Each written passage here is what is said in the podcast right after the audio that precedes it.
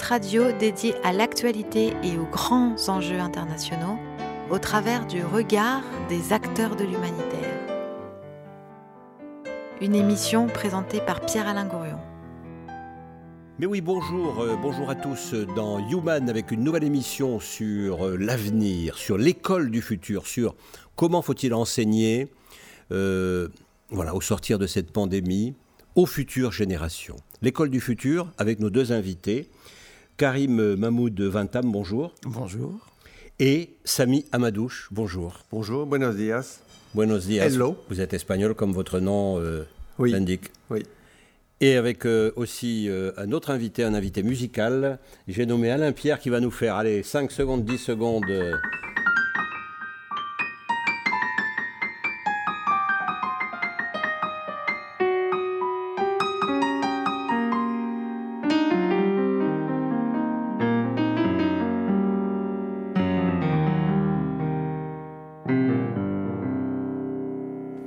Voilà partis avec euh, le thème donc musical de cette émission, qui thème qui certainement reviendra euh, dans la suite. euh, Alain Pierre qui improvise et qui fabrique ses sonorités comme nous fabriquons nos mots. Karim Mahmoud Vintam, vous êtes cofondateur et délégué général des Cités d'Or, une sorte d'ONG de formation qui lutte contre le décrochage et la marginalisation à travers une démarche originale. C'est ce qui est écrit sur votre site, je n'invente rien. L'inclusion par l'humain. Peut-on inclure autrement que par l'humain, Karim? Malheureusement, oui. Comment? Avec les résultats que l'on sait. C'est-à-dire? Euh, C'est-à-dire avec des résultats assez médiocres. Oui. En considérant les personnes comme euh, les agents, euh, les agents d'un marché, des agents de droit, avant de les considérer comme partie prenante d'une communauté humaine. Et l'inclusion par l'humain, c'est la volonté de, changer de logique et de partir des questions d'identité et de sens. Étant entendu que chacun d'entre nous sommes euh, une infinité de choses à la fois, étant entendu que chacun d'entre nous euh, voit midi à sa porte en matière de sens, et que nous donnons tous un sens euh, singulier, particulier aux questions de vie, de mort, de réussite, d'échec, de société, d'histoire, etc. Donc comment repartir des personnes elles-mêmes, de leur enracinement, euh, de leur déracinement parfois, pour, euh, pour tenter, euh, sur cette base-là, de se projeter ensemble dans, dans, dans l'avenir. Voilà. En trois mots, euh, les, les cités d'or, qu'est-ce qu'on y fait Ou qu'est-ce qu'on y fait faire aux jeunes? Les On y reviendra, bien sûr, de manière Bien plus sûr, détaillée Bien ensuite. sûr. Si vous voulez, c'est une espèce de, de- de- c'est une espèce de pépinière. Euh, on part d'un postulat qui est, qui, est- très simple, mais qui n'est malheureusement pas, pas universellement partagé. Le postulat que chacun peut devenir pleinement acteur de sa vie et de la société. Euh, ce qui suppose évidemment de, de redéfinir sans doute euh, ce qu'on ce qu'on ce qu'on ce qu'on ce qu'on investit dans sa propre vie, ce qu'on investit dans la société, mais euh, en tout cas à partir de, de- de l'idée de compétences humaines et civiques fondamentales, tenter de d'armer, excusez-moi pour ce pour ce terme un petit peu un petit peu martial, un petit peu militaire, mais en Mais on m'a dit que vous étiez, euh, en même temps, vous aviez un grade dans l'armée, non? Ah non, non, pas à ma connaissance en tout cas. Mais euh, euh, voilà, essayer d'armer ou de réarmer les personnes pour qu'elles pour qu'elles soient moins, qu'elles aient le sentiment d'être- moins moins démunies en, en tant qu'individus dans leur propre vie et moins et moins désarmés en tant que citoyens. Et malheureusement, nous vivons une époque un peu particulière, un peu paradoxale, euh, de démocratie sans citoyens, ce qui, euh, ce qui est de nature à poser problème euh, aujourd'hui ou à terme. On va y revenir, oui. Démocratie sans citoyens, c'est une bonne formule parce que c'est pas faux. on peut pas dire qu'on n'est pas dans une démocratie, mais on se demande où sont en effet les citoyens, parfois.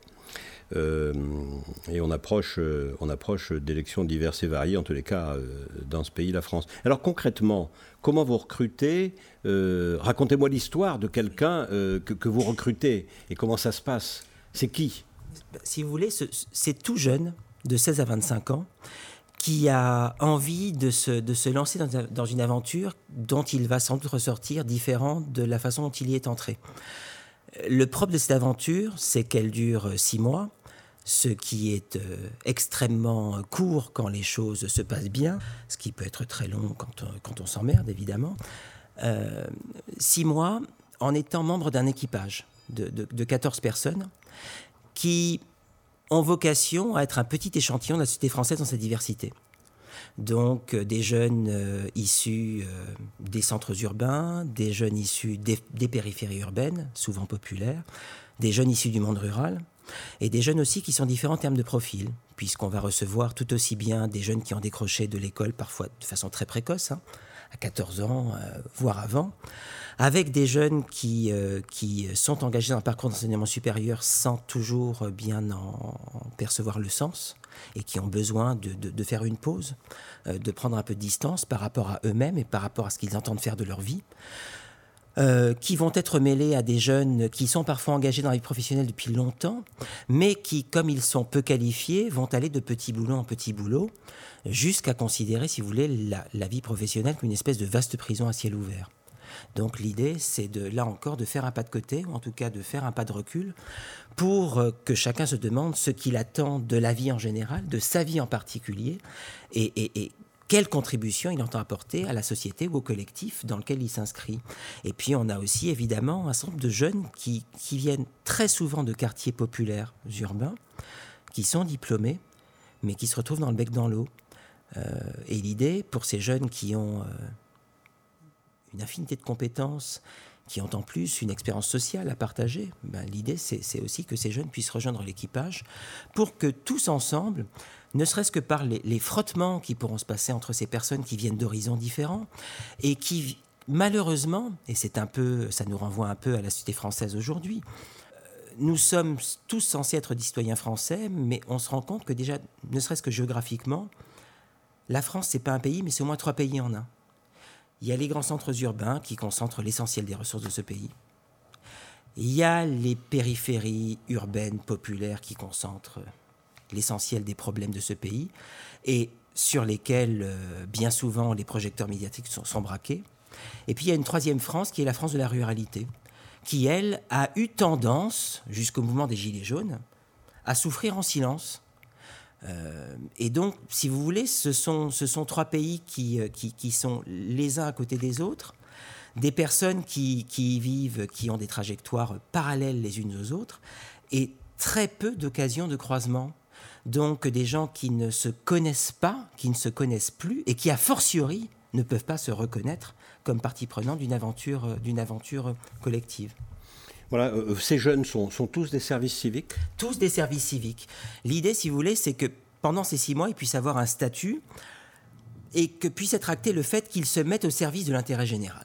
Alors, les cités d'or ne sont qu'un cadre d'accueil à travers lequel ils vont pouvoir mener des missions collectives, des missions à travers lesquelles ils vont pouvoir se mettre au service d'un territoire d'accueil. Il y a trois grandes missions collectives qu'on leur propose. La première, c'est l'audition publique. Ces jeunes vont auditionner une personnalité publique dont le parcours de vie est susceptible de leur parler, de les interpeller, euh, de les, de les intriguer. L'idée n'étant pas évidemment d'explorer des success stories parce qu'on s'en fiche euh, entre nous. L'idée c'est d'explorer plutôt des parcours de vie moins pour leur réussite que pour leurs échecs surmontés. Comment une personne se construit-elle? Comment elle se trace un chemin dans l'existence? Comment elle réussit à se tenir à ce chemin? Comment elle rebondit face à l'adversité et face aux gifles que la vie nous distribue à tous de façon souvent généreuse? Bon, bref, où trouve-t-on le ressort pour rebondir, repartir, tracer son chemin et rester debout? Donc ça, c'est l'audition publique qui vise, d'une certaine façon, à poser publiquement la question de ce que signifie être acteur de nos vies, être acteur de la société. La question de ce que signifie être humain et être citoyen. La deuxième mission, bah, elle est née d'un constat qui malheureusement n'a rien d'extraordinairement original. C'est le fait qu'aujourd'hui, les citoyens ne s'informent plus ou s'informent peu, ou s'informent mal. C'est-à-dire que je vais, en fonction de mes marottes du moment ou en fonction de mes centres d'intérêt, aller piocher quelques vidéos sur YouTube. Je ne vais évidemment pas vérifier euh, qui a produit cette vidéo, d'où elle vient, etc. Mais je vais la prendre en considération et à mon compte, simplement parce qu'elle va dans le sens de mes préjugés ou des clichés que je porte sur le monde. Évidemment, l'Internet, qui est un, outil euh, exceptionnellement riche, exceptionnellement fécond, est aussi un outil exceptionnellement dangereux. Jamais dans l'histoire de l'humanité, les individus n'ont eu accès à une telle masse d'informations? Mais dans cette masse d'informations, il y a à boire et à manger, il y a de tout. Et le plus intéressant euh, euh, côtoie le plus nauséabond. Et vous avez tout un ensemble de rumeurs, de propagande, propagande politique, religieuse, mais surtout commerciale hein, entre nous, et puis un certain nombre de théories du complot qui, euh, qui vont s'alimenter à évidemment toujours quelques petits éléments de vérité qui vont pouvoir étayer une, une globalité qui en elle-même serait assez fragile. Donc l'enjeu, si vous voulez, c'est de se demander comment on peut s'informer de façon, à travers des sources fiables et pertinentes par rapport à ses besoins, de façon à ce que, en tant que citoyens, nous puissions poser des décisions ou des actes qui eux-mêmes soient les plus libres et les plus éclairés possibles, ce qui n'est pas évident, et ce qui n'est évident pour personne, ni pour les jeunes, ni pour les moins jeunes. C'est la deuxième piste. La deuxième piste. Donc les décodeurs, ce projet vise, pour les jeunes, à choisir des sujets qui les intéressent, qui les interpellent, qui les préoccupent. Et ils vont se mettre dans une posture de quêteur de vérité. Voilà. Je suis face à, je suis face à un enjeu, un problème, une situation qui m'interpelle. Est-ce que je peux me faire, sur cet enjeu, un point de vue libre et éclairé Est-ce que je peux essayer d'aller rechercher, glaner des informations de première main qui me permettront à moi-même, mais aussi à d'autres personnes qui pourront se saisir de ce contenu que j'aurai créé, de pouvoir se faire un point de vue qui soit le leur sur la base d'éléments vérifiables et vérifiés? La troisième mission, enfin, qu'on a appelée Ma Cité d'Or, c'est une enquête participative auprès des habitants d'un territoire, souvent un quartier populaire, pour aller auprès de ces gens glaner leurs paroles, leur histoire, leur mémoire, leur colère, leurs rêves, leurs initiatives, ou alors les initiatives ou les richesses qu'ils estiment euh, euh, euh, se déployer sur leur territoire. Et sur la base de cette parole collectée, l'idée va être ensuite de la mettre en valeur à travers une expo photo géante sur les murs de la ville, une bibliothèque sonore qui, qui va, à travers des podcasts, avoir l'ambition, si vous voulez, un petit peu de patrimonialiser la mémoire vivante d'un territoire. Mémoire qui, évidemment, a tendance à se perdre, à disparaître, à mesure que les, anciens vieillissent puis, puis meurent. Euh, euh, l'idée, c'est aussi de parvenir à des cahiers de doléances, de façon ensuite à ce que les habitants qui le souhaitent et les jeunes qui sont en service civique, dans ce cadre-là, puissent aller porter, défendre des propositions ou des coups de gueule auprès d'institutions qu'ils jugeraient pertinentes pour les recevoir. Un maire, un préfet, un commissaire de police, euh, un député ou, ou autre. Donc vraiment l'idée, c'est de se dire que les habitants de nos territoires, mis à part les quelques semaines qui précèdent chaque échéance électorale, en définitive, tout le monde s'en fout. Donc, l'enjeu de ma On s'en fout, mais on rouspète on, on, rouspète, mais si vous voulez, on est dans. On, on, on proteste. Oui, on est, on est un peu dans une société et on y a tous notre part. Hein. Je voudrais pas, je voudrais pas donner l'impression d'avoir une on position, est des gentils avec les autres d'avoir une position méchants, de surplomb et oui. de pouvoir décerner des bons et des mauvais points autour de moi. C'est pas du tout mon propos. On est une société de fait, euh, euh, de, de consommateurs, râleurs, zappeurs. Et une fois qu'on a, qu'on a pris en considération ces différents termes, on se rend compte que heureusement ou malheureusement, l'avenir se décide dans le présent. Et l'avenir sera ce qu'on décide d'en faire aujourd'hui. L'avenir ressemblera aux actions qu'on pose aujourd'hui, à la façon dont on interagit avec son prochain aujourd'hui. Bref, le visage de la société, le visage du monde, même le visage de l'humanité, se dessine d'une certaine façon à tout instant dans le quotidien de nos existences. Est-ce que nous sommes à la hauteur? Réponse non. Euh, réponse ouverte, en tout cas. D'accord, réponse ouverte. Mais ça risque d'être non, hein, vous savez. Voilà. Pas que, pas que. Pas que quoi? Pas que non Pas que non Oui, donc un peu Samy? Samy Amadouche? Donc vous, vous êtes fondateur du réseau international des écoles du futur, donc ça serait peut-être bien de nous dire ce que sont les écoles du futur, et après nous l'avoir dit, on réagira, vous réagirez ensemble, parce que vos, profils sont, sont, parallèles quelque part, et c'est la raison pour laquelle j'ai pensé à vous rapprocher. Euh, Samy étant plutôt sur, Paris, sur la France et sur l'international, et vous plutôt sur la région lyonnaise, euh, Karim. Monsieur Amadouche. Alors moi, je commencerais bien, euh, Karim, en, en prenant euh, au bon cette idée du rapport au temps. Parce que je pense que souvent, pour ne pas dire systématiquement, dans nos sociétés, on considère que le temps est un ennemi. On est tous en train de courir, plutôt plus que moins. Dans la vie de famille, dans la vie euh, de travail, dans la vie même sociale. En tout cas, beaucoup dans le modèle, j'en fais partie, mais occidental. Il y a d'autres sensibilités et d'autres pratiques qui sont intéressantes, qu'elles soient du passé ou qu'elles soient contemporaines dans d'autres territoires de, notre planète. Et donc ce rapport au temps, c'est, je crois, une des choses auxquelles on doit se réconcilier.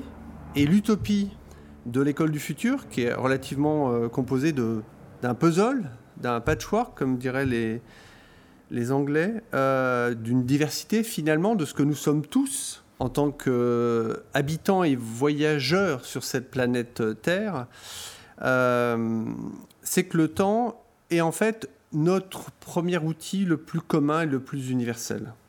Dans le sens où si on comprend notre passé, on peut être un peu plus éclairé ou en tout cas conscient, je ne sais pas si c'est déjà suffisant d'être conscient d'un certain nombre d'enjeux, et pas que de problèmes, juste d'enjeux, de choses qui nous paraissent importantes, on pourrait dire fondamentales, comme le fait de pouvoir avoir des espaces de liberté, d'expression, de rencontre. Et aujourd'hui, euh, c'est fondamental de retrouver ou de reconstruire euh, des espaces où on peut se rencontrer, où on peut euh, être d'accord ou être en désaccord, au sens d'échanger des points de vue différents. Mais alors concrètement, que sont les écoles du futur? C'est quoi ce réseau international? Comment ça fonctionne? Très concrètement, J'aime à dire que c'est une utopie qui a été lancée il y a maintenant euh, 10 ans, oui. qui était de permettre, nous on travaille avec des jeunes un peu plus jeunes, c'est en gros euh, 6, 7, 8 ans jusqu'à 18, 20 ans. Euh, Aujourd'hui, c'est un réseau donc diversifié culturel, puisque c'est 10 pays sur les 5 continents.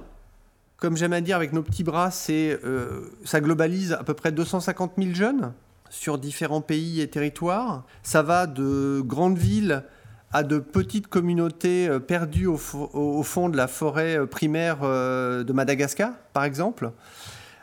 Et c'est l'idée de créer les conditions où les jeunes, comme pour toi, sont acteurs, c'est-à-dire sont au fait de ce qu'ils souhaitent acquérir. Et en fait, on est la, la différence avec l'école qu'on connaît par exemple en France, c'est qu'on va plutôt s'attacher au savoir-être qu'au savoir-faire. On va privilégier. Prenons un exemple concret dans un pays. Euh, ciblons un pays et prenons un exemple concret. Alors, pour illustrer. Très simplement, en Colombie, oui. l'objectif a été lancé il y a cinq ans de créer des écoles du futur pour répondre à un enjeu majeur de la transition énergétique et de la préservation environnementale. Cinq ans après, on a quelque chose euh, autour de 25 000 jeunes qui constituent un, grand nombre euh, d'établissements scolaires, qui vont donc de l'école primaire jusqu'à des IUT technologiques, avec des programmes qui ont été conçus pour élaborer des solutions très concrètes et pragmatiques euh, qui permettent par exemple à des familles, il y en a 3000 au total dans le nord de la Colombie, de pouvoir bénéficier de frigos autonomes solaires pour euh, leur permettre de mieux conserver leur pêche. Pourquoi? Parce qu'on me dit ça fait deux siècles qu'ils pêchent de manière traditionnelle. Oui. Et ils utilisent toujours les mêmes techniques, c'est-à-dire des pains de glace qu'ils achètent en ville, qu'ils mettent dans des euh, bacs en plastique ou en polystyrène avec une simple couverture. Sauf que est passé par là deux choses. Le changement et dérèglement climatique, qui est une réalité et qui est extrêmement important.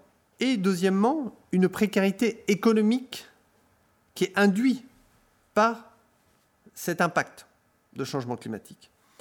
Et donc là où il y avait quelque chose de tout à fait soutenable et d'équilibré, où les familles vivaient bien, ça, totalise quand même 12 000 personnes, rien que dans la ville de Barranca Benmeja, qui est dans la partie nord, donc, euh, qui est une ville intermédiaire en Colombie, et près de 20 000 personnes qui se nourrissent de cette pêche. Donc c'est quasiment la moitié de la ville, ce qui est non négligeable. Euh, et l'idée, ça a été, parce que c'est une idée, d'un jeune Lucas Santos qui avait 16 ans et demi, donc il y a un peu plus de deux ans, cette idée est née d'un carrefour entre d'autres jeunes qui sont à Madagascar, où a été créé dans la forêt primaire justement ces écoles du futur par ces mêmes jeunes à Madagascar, et pour lequel, puisque dans les outils des écoles du futur, nous avons l'outil numérique, qui est un outil de production de contenu. Donc on change complètement la donne. On n'est pas consommateur de contenu, de manière, je dirais, passive et euh, subie, mais on devient producteur de contenu autour d'un projet qui est la création de ces écoles du futur dans ces forêts primaires. Et pour alimenter ces ordinateurs dans une zone où il n'y avait absolument, à part un groupe électrogène, de ressources énergétiques, ça a été deux projets complémentaires et connexes créer des micro-fermes solaires, donc pour pouvoir transformer l'énergie solaire qui est abondante là-haut, donc dans les prairies ouvertes, hein, les, clairières donc, de ces forêts sublimes, euh, et des centrales hydroélectriques, puisqu'ils bénéficient d'un réseau euh, hydrique naturel, hein, une grande rivière, pour pouvoir euh, alimenter. Et donc ça, ça a donné, parce que c'est le premier, la première brique en fait des cinq valeurs du réseau futur, c'est inspirer, être inspiré. Et ça permet quoi, cette inspiration? D'une expérimentation qui a été faite, qu'elle ait réussi ou pas Et on s'attache aussi plus à ce qui n'a pas fonctionné. Pourquoi ça n'a pas fonctionné? Parce que c'est beaucoup plus fort d'enseignement. Euh, ça permet de rêver et donc de projeter une idée qui était de fabriquer ces frigos solaires. Et moins de deux ans après, eh bien, c'est une équipe de 24 jeunes, de 14 à 18 ans qui ont développé, donc, avec l'aide d'un IUT et d'une des universités donc, du nord de la Colombie, un système de frigo solaire autonome pour les familles de pêcheurs. D'accord. Je vous propose une première pause. Euh, ça marche à l'énergie solaire, ça s'appelle de la musique.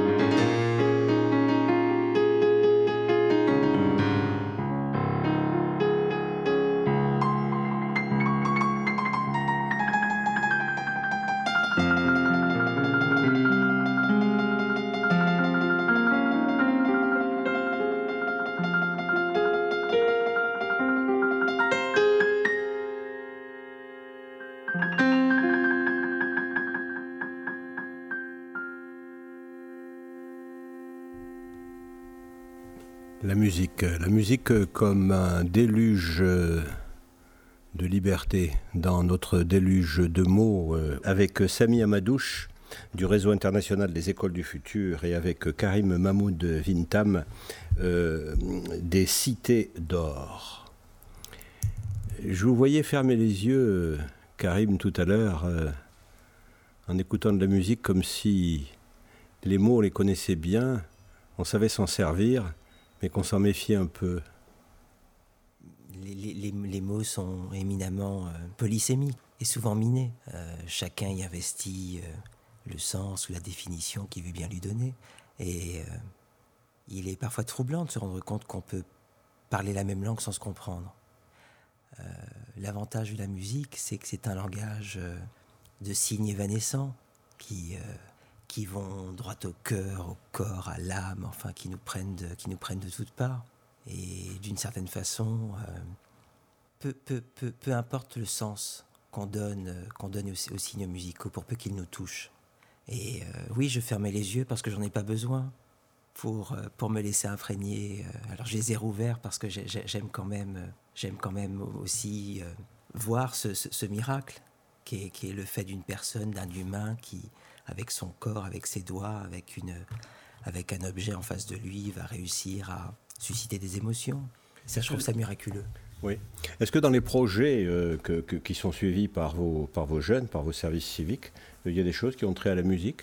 Trop peu, sans doute. Trop peu. Prenons un exemple peut-être d'un des groupes de cette année, et pour euh, savoir ce qu'il fait concrètement. Euh, de quelle manière cette école de demain s'incarne? euh, dans, un, dans une activité euh, sur une durée donc de six mois, avec euh, des jeunes qui ont, vous nous l'avez dit tout à l'heure, entre, 16 entre 16 et 25 ans. Donc un cas concret. Alors peut-être qu'avant d'en venir au cas concret, il, faut que je vous en dise un peu plus sur, le, sur, les fondations, notamment pédagogiques, hein, de, tout ça. Oui.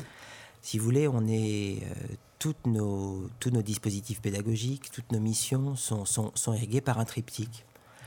Euh, connaître, comprendre, changer.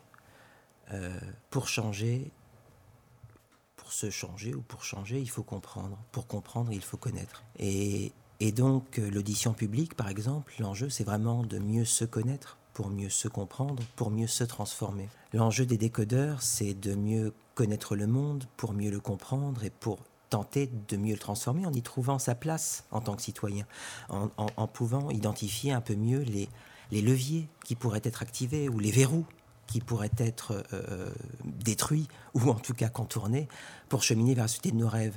Et enfin, ma cité d'or, c'est vraiment mieux connaître l'autre, mieux connaître les autres pour mieux les comprendre, et mieux les comprendre pour mieux transformer avec eux. Euh, Alors, audition publique, ils ont auditionné qui, par exemple, cette année Par exemple, très récemment, il y a eu Tania de Montaigne qui a été auditionnée. Donc Tania de Montaigne qui est journaliste, euh, essayiste, qui a beaucoup euh, travaillé autour des questions d'identité, euh, notamment. ils ont reçu aussi un peu plus tôt un, autre auteur, un autre artiste, Alexandre Jardin, plus proche de nous cette année, c'était ici à Villeurbanne. Euh, l'école, buissonnière de Villeurbanne a, reçu euh, Costa Gavras et son épouse. C'était un moment assez, euh, assez, assez fabuleux. et puis enfin, très récemment, et ça c'était à Lyon, Diane Dupré-Latour, qui est la fondatrice des Petites Cantines, qui est une initiative qui relève de l'ESS hein, et, qui consiste à... sociale et solidaire. Voilà, et qui consiste à créer des cantines euh, auxquels les gens peuvent contribuer pour faire la cuisine, etc. Et un lieu donc pour, pour euh, retisser du lien autour de, autour de la nourriture et de, et de tout ce qu'elle peut véhiculer. Euh, donc ça c'était pour les auditions publiques. Mais si vous voulez, au cœur de notre, enfin l'ADN pédagogique des cités d'or, je vous parlais du triptyque, c'est le fait évidemment qu'on va essayer de, mettre en place une pédagogie euh, ou en tout cas un, processus formatif délinéarisé. Je m'explique hein, parce que ça peut, ça délinéarisé. voilà, ça peut paraître être du, chinois. Prenons les processus de formation classiques. Vous avez un formateur qui a élaboré un programme. Ce programme va partir d'un point A pour arriver à un point Z. Les apprenants là-dedans, bon ben, ils sont là pour suivre. Ils sont un peu considérés comme des réceptacles vides qu'on va pouvoir remplir euh, selon un programme prédéfini. L'enjeu pour nous, et, c'est en cela notamment qu'on s'inscrit dans cette grande tradition d'éducation populaire, c'est d'être sur des processus de formation délinéarisés. C'est-à-dire que le formateur ou le pédagogue, il sait évidemment ce qu'il a dans sa besace et, et, ce qu'il ambitionne de transmettre. En revanche, il ne peut pas savoir a priori dans quel ordre il va le transmettre puisque c'est en partant des apprenants, de leurs euh, questionnements, de leurs problématiques, de leurs défis, que le formateur va pouvoir faire des propositions d'apport pédagogique qui viendront répondre à des questions que les gens se posent. j'ai coutume de dire, euh, un peu ironiquement, que l'enjeu, c'est d'abandonner de, les processus pédagogiques de nature théologique. Ce que j'entends par là, c'est apporter des réponses à des questions que personne ne se pose. Qu'est-ce que ça produit pédagogiquement? Bonjour, je sais, vous allez m'écouter, je vais remplir votre tête. Et pédagogiquement, enfin, ce que ça produit, c'est très simple. Hein. Hmm. Ça rentre par une oreille, ça sort par l'autre, parce que ça n'a pas de terreau hmm. dans lequel s'enraciner. Ça ne répond à aucun intérêt profond, aucun questionnement, aucun défi, aucun problème que se pose l'apprenant. Donc comment, si vous voulez, faire en sorte que les personnes deviennent actrices de leurs apprentissages? Et comment faire en sorte surtout, dans la mesure, et c'est le dernier point que je vais développer en tout cas, en tout cas temporairement, dans la mesure où on on a vocation à explorer des compétences humaines et civiques fondamentales, ça veut dire que personne n'est complètement dénué. Et ça veut dire que dans les processus formatifs, chacun peut être simultanément enseigné et enseignant. Venons-en, si vous voulez, maintenant aux cinq piliers pédagogiques, enfin aux cinq piliers, comment dire, quasiment didactiques des, cités d'or. quels sont les cinq ensembles de savoir, de savoir-faire et de savoir-être qu'on entend, qu'on entend explorer et approfondir avec les, avec les jeunes avec lesquels on travaille?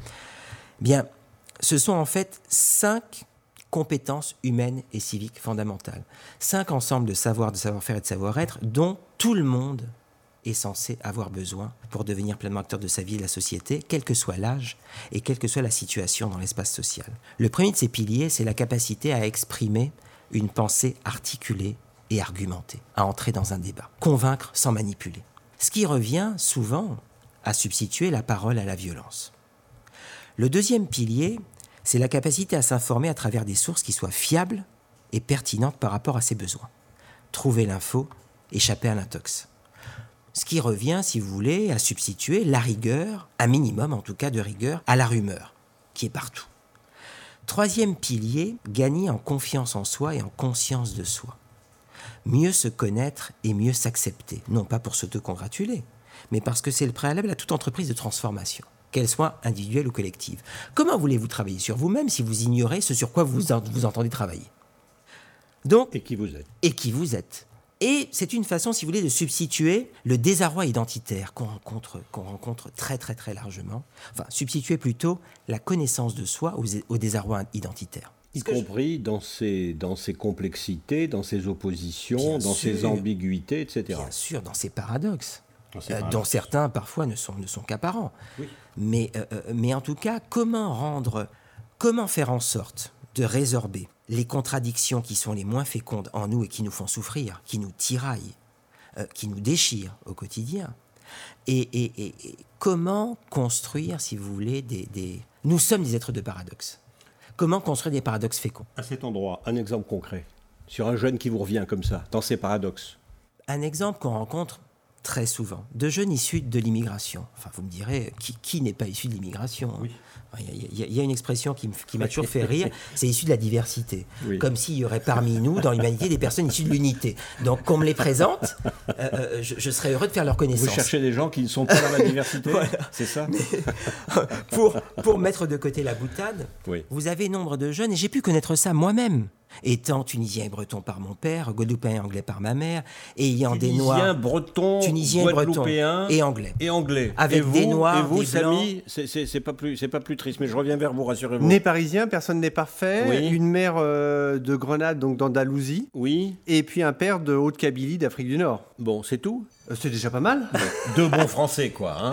Deux bons Français, plein d'identités paradoxales. Mais, être, français, si vous voulez. Riche, riche. C'est une identité riche. Par multiplicité, pardon. Et euh, comme en bonne cuisine, on, parle de la France et de la culture française. On va laisser finir Karim et puis ensuite vous réagirez à ses propos. Euh, mais juste une petite parenthèse. E-, être français, qu'est-ce que c'est? Pour moi, en tout cas, c'est avoir la volonté farouche, chevillée au cœur, de vouloir contribuer à un projet, de, un projet français, un projet, enfin, projet de société, un projet d'idéal français, un projet de liberté, d'égalité, de fraternité. c'est ça être français. C'est pas, euh, c'est pas pouvoir, euh, comment dire, euh, décliner sa, sa, généalogie européenne sur cinq siècles on s'en fout. Et on voit bien à quel point, enfin, le fait d'être, le fait d'être blanc ou d'origine purement européenne ou d'être, ou d'être chrétien ou autre, pour ne prendre que les marqueurs identitaires les plus souvent mis en valeur, n'est pas du tout un gage d'amour de son pays ou, de volonté de contribuer à un projet français. Euh, une petite anecdote, pardon. Hein. Euh, à l'époque où, euh, Napoléon devient, devient empereur et veut rétablir l'esclavage. à cette époque, quasiment concomitamment, il y a, a l'émergence de ce qui va devenir la première république noire de l'histoire, Haïti. Toussaint Louverture a été mis hors jeu il y a, il y a enfin, quelques années auparavant, et il y a un général, général Dessalines, qui attend de pied ferme les armées napoléoniennes, qui viennent reconquérir l'île au nom de la France. Je suis désolé, hein, c'est une histoire qui, m'émeut toujours beaucoup. Mais oui, parce qu'elle elle, vous touche à titre personnel À titre d'humain et à titre de français. Les armées haïtiennes, qui, qui, qui, attendent l'impact, le choc du, du combat. Pardon. Je vous en prie, prenez votre temps. vont, accueillir les troupes napoléoniennes oui, oui. en chantant la Marseillaise. Oui, oui. La bulle d'un petit verre. Justement parce que pour ces personnes, la, France porte un message euh, qui dépasse ces petites frontières souvent médiocres hexagonales un message de liberté, d'égalité, de fraternité, qui parle à tous les hommes. Et c'est ça la France que j'aime. Voilà. C'est pour le moins essentiel. Merci Karim. Merci Karim parce que je le disais juste avant, il n'y a pas de présent et de futur sans comprendre l'histoire, sans comprendre quels sont les pas qui nous ont amenés là où on est pour pouvoir faire les pas de demain. De manière plus légère, si je peux me permettre aussi, comme en tango. En tango, euh, il faut savoir où on se trouve, d'où on vient pour pouvoir aller quelque part. Et dans, bien d'autres des, danses que le, peuple humain a inventées. Mais je crois qu'il est plus que grand temps, et en tout cas c'est l'utopie qui est devenue, euh, en toute simplicité, mais bien concrète, du réseau futur ou euh, des cités d'or, c'est cette notion de cette humanité dans sa globalité. Et je crois que ce sont vraiment les enfants, pas seulement, mais principalement eux, qui peuvent porter cette notion cette valeur que nous sommes sur une seule et même planète. Et c'est pas seulement parce qu'elle est finie en termes de ressources, qui est un des enjeux majeurs d'aujourd'hui. Parce que ce n'est pas une question de gestion, c'est une question de vie et de cohabitation et de collaboration. Et c'est ça, je crois, auquel euh, nos utopies, nos visions et nos démarches très concrètes conduisent, ou en tout cas créent ces, possibles, créent ces utopies concrètes. Parce qu'on donne la parole aux jeunes, parce qu'on les réconcilie aussi avec l'ensemble de l'écosystème qui est euh, certes imparfait, mais aussi assez étonnant quelquefois au sein de nos organisations, qu'elles soient publiques, que ce soit les entreprises, que ce soit le monde, qui est un monde important, celui de l'université, c'est-à-dire celui du carrefour où se jouent à la fois les savoir-faire, les, les savoirs, les connaissances, les savoir-être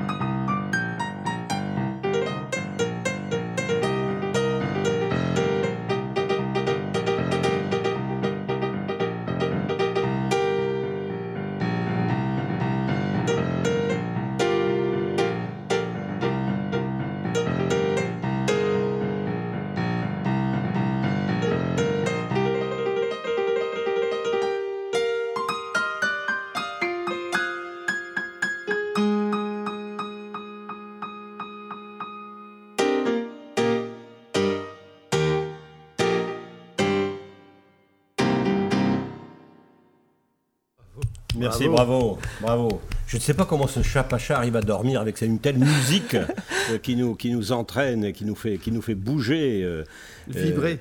et vibrer. Et vibrer. voilà, bouger et vibrer avec l'école de demain. Est-ce que c'est possible? Vous avez des résultats? Vous voyez vos jeunes changer, bien sûr, Karim? Bien sûr. Vous, savez, la, relation pédagogique est avant tout une relation humaine. Euh, une relation génératrice de, reconnaissance, de reconnaissance réciproque, à des niveaux très divers, hein, y compris au niveau affectif. Euh, et puis, il ne peut pas y avoir de relation pédagogique euh, sans, un minimum d'amour. et les personnes le sentent, le savent, le voient, le ressentent. Et ça leur donne des ailes. quand vous ne croyez pas en vous-même, si les personnes qui sont censées vous accompagner ne vous ne vous montre pas, ne vous prouve pas qu'elle croit en vous, c'est compliqué. C'est très compliqué. Euh, et nous sommes tous, de toute façon, porteurs et dépositaires, y compris de choses qui nous dépassent, y compris de choses dont nous n'avons absolument pas conscience.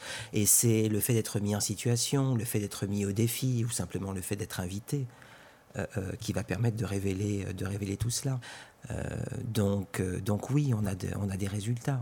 Est-ce que l'essentiel de, de l'éducation, est-ce que l'essentiel de ce que l'on apprend à apprendre euh, par rapport au futur, par rapport à demain, euh, échappe à la programmation, échappe à, au logos, à ce qu'il convient de savoir. Euh, est-ce qu'il y a du mystère là au milieu? Infiniment.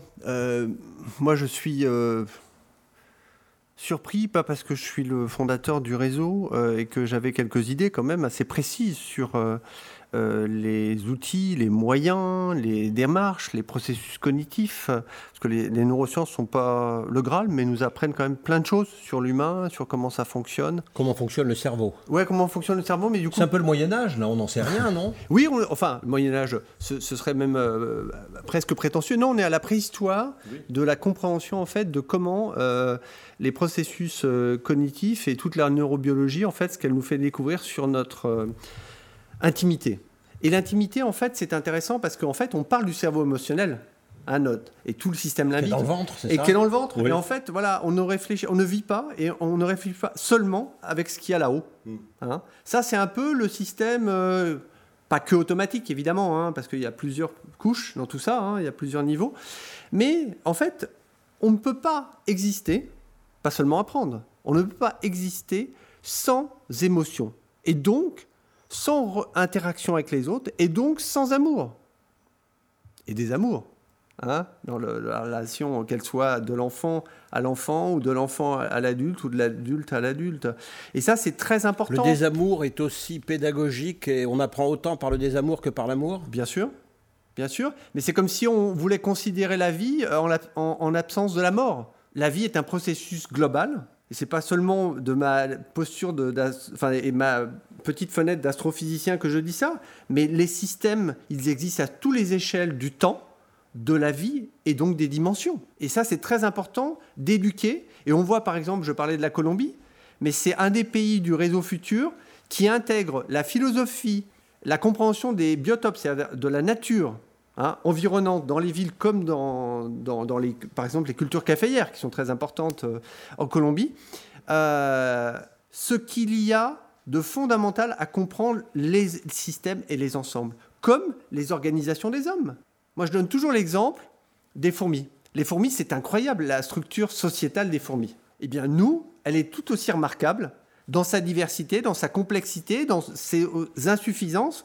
Et c'est d'où l'enjeu de travailler. Nous sommes parmi les millions d'acteurs autour du monde, sur tous les pays, sur tous les continents, qui contribuent à ce que l'enseignement au sens de, du chemin de la vie, des apprentissages du chemin de la vie qui ne sont pas que dans la sphère familiale, qui sont dans la sphère sociétale et donc dans ce qu'on appelle l'éducation nationale, en, particulier en France, euh, s'enrichissent et créent des passerelles entre les individus, entre les univers. Comment on peut envisager d'accompagner un jeune enfant ou un jeune adulte pour devenir citoyen, citoyen conscient, engagé, investi, s'il n'y a pas de passerelle avec le monde institutionnel, avec la compréhension des règles, qu'elles soient bonnes ou mauvaises, parce que toute loi n'est pas bonne.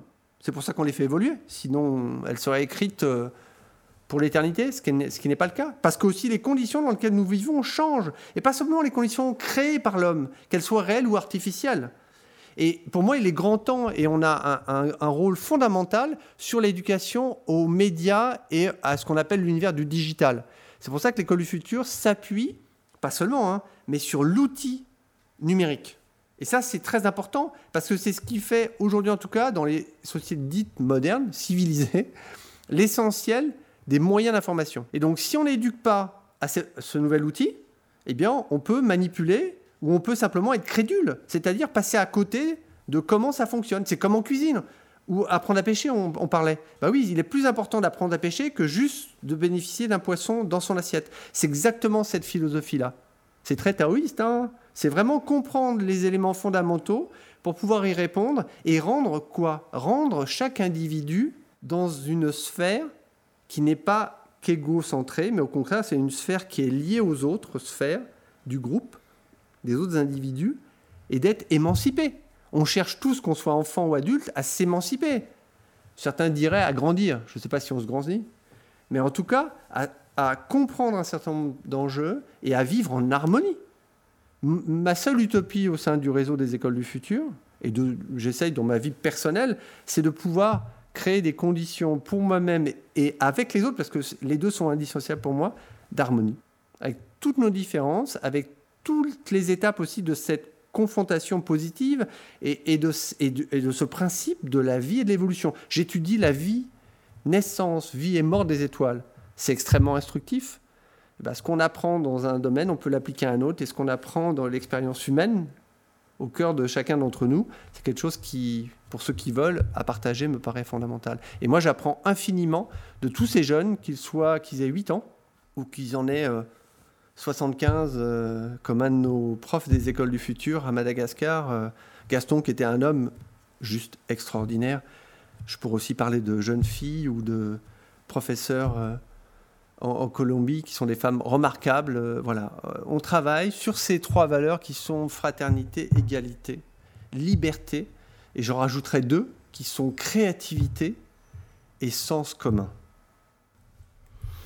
Voilà, cette harmonie euh, entre ces écoles de demain que vous représentez tous les deux, deux fortes personnalités avec deux, parcours originaux. vous ne nous avez pas parlé de votre parcours, Karim, dites-nous en un mot.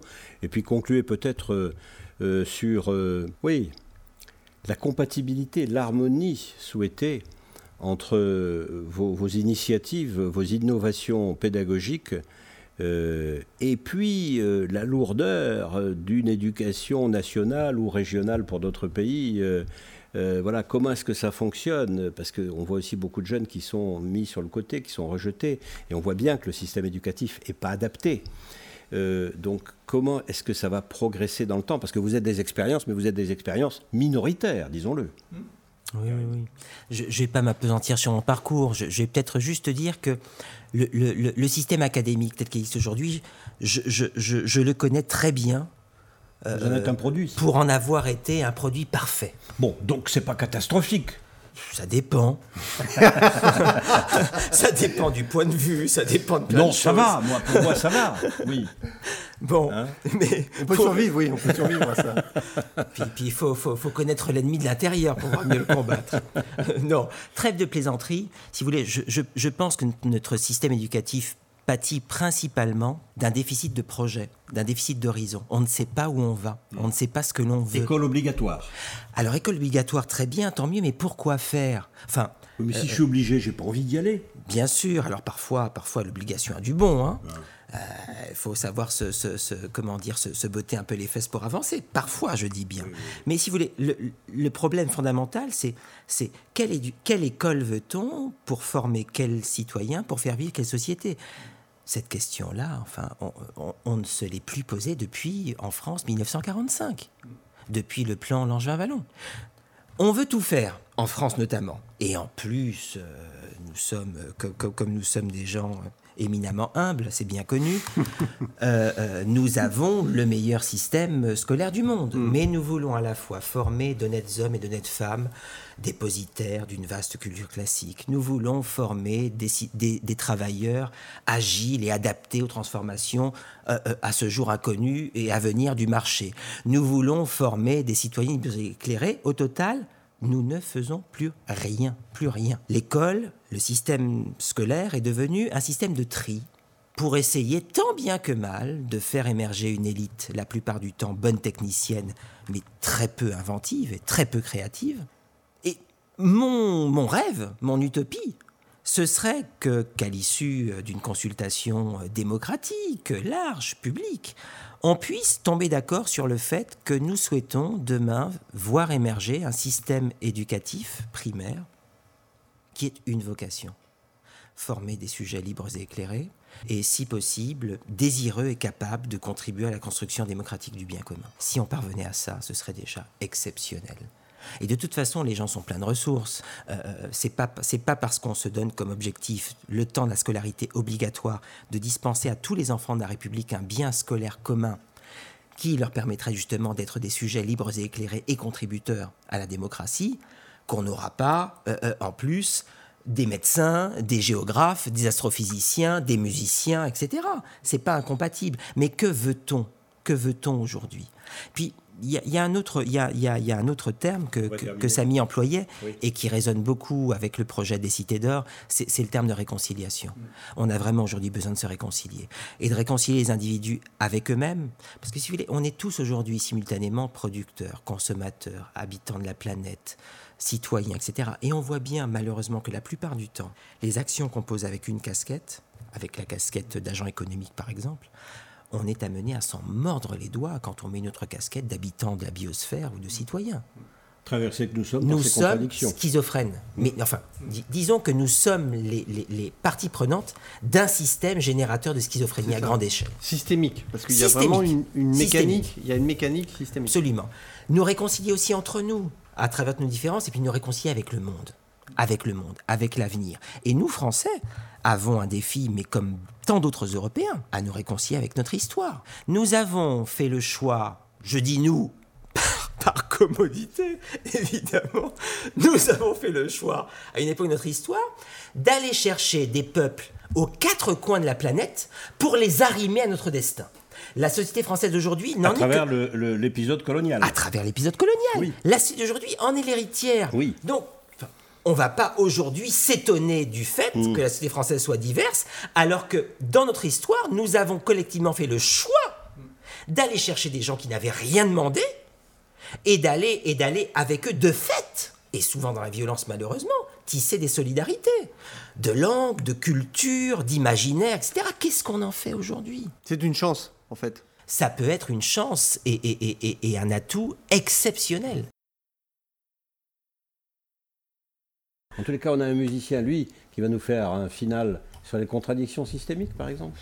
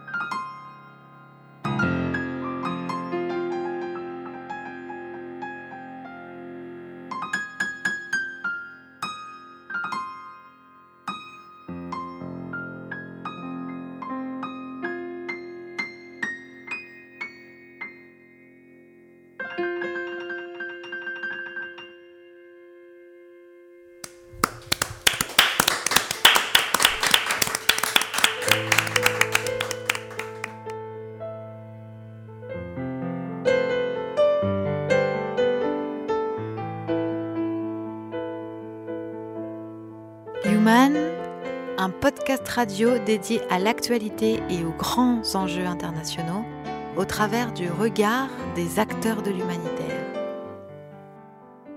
Une émission présentée par Pierre-Alain Gourion.